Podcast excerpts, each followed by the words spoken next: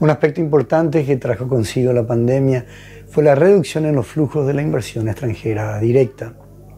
En el 2020 la variable finalizó con más del 30% por debajo de los mínimos históricos registrados durante la crisis financiera global del año 2008.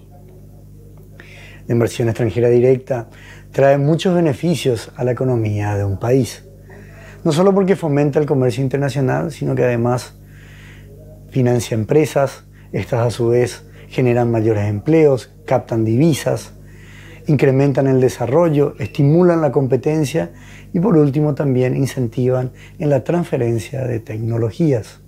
El informe de la Conferencia de las Naciones Unidas sobre Comercio y Desarrollo, publicado en enero del 2021, da cuenta de una caída del 42% en la inversión extranjera directa global durante el año 2020 los montos ascienden los 850 mil millones de dólares. Por regiones, la fuerte reducción en los flujos son Europa con más del 100% y América del Norte con una caída del 46%. En Europa se destaca que muchas empresas han retrasado sus decisiones de inversión no solo por la pandemia, sino que además por la indefinición que traía consigo el Brexit.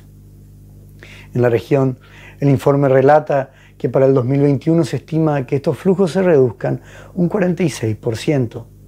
Sin embargo, si analizamos lo ocurrido en Paraguay durante los primeros nueve meses del año 2020, la inversión extranjera directa superó lo observado en igual periodo de los dos años anteriores.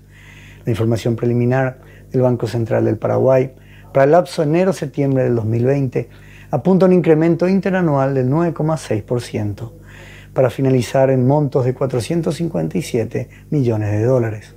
Si estás más interesado en conocer sobre el panorama mundial, regional y local en materia de inversiones, te invitamos a que nos contactes a través de www.mf.com.py.